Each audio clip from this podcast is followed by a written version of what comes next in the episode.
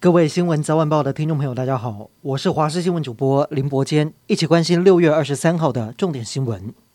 海军一架 S 拐洞 C 反潜直升机昨天在高雄左营基地进行训练时，疑似尾旋翼失效重落地，机上四个人受伤，伤势最严重的机工长刘尚军已经装上叶克膜抢救。根据了解，海军在第一时间并没有通报国防部，事发一个多小时之后，恒山指挥所才透过网络得知此事，并且询问海军舰队指挥部。绿营立委质疑海军司令部有意大事化小，不可原谅。国防部长邱国正则是表示，如果真的有延误，会进行检讨。总统蔡英文今天跟国防部长、经济部长、环保署长去中油桃园炼油厂视察灾害防救演习，市长郑文灿也一起出席检视救灾 SOP。本土确诊今天下降到四万多例，全台各县市的确诊数也几乎比前一天低。但是中重症还有死亡却没有下降的趋势。死亡的一百六十六例当中，有两例三十多岁男性，虽然有慢性病，但是三剂疫苗都有打满。两个人在染疫确诊之后，两天内不幸猝死。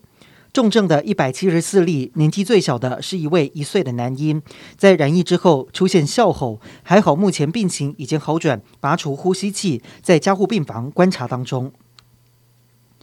民进党的六都布局剩下双北最后两块拼图，但是选情多变数。现在传出民进党最快在六月底七月初征召陈时中选北市，新北市则是由立委罗志政出马角逐。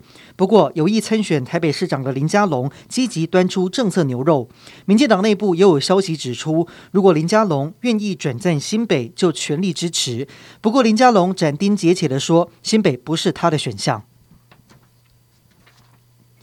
艺人迪英和孙鹏的儿子孙安佐在二零一八年在美国留学时，因持有手枪而被捕，在美国服刑两百三十八天之后，被遣返回台湾。士林地检署依非法制造手枪未遂罪行起诉孙安佐。一审士林地方法院认定台湾没有审判权，判决公诉不受理。检察官不服，再一次提起上诉。高院五月开庭之后，同样认为台湾没有审判权，维持一审判决。日本国会参院大选正式公告，意味着选战开跑，将在七月十号投开票。根据日本 NHK 在六月所做的民调，由于最近当地面临高物价，所以多达百分之四十二的民众关心经济议题。其次是外交还有安全保障，有百分之十七的民众关心。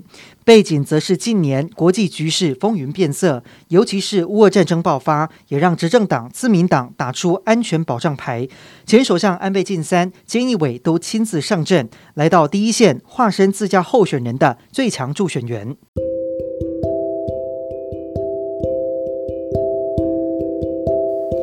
以上就是这一节的新闻内容，感谢您的收听，我们再会。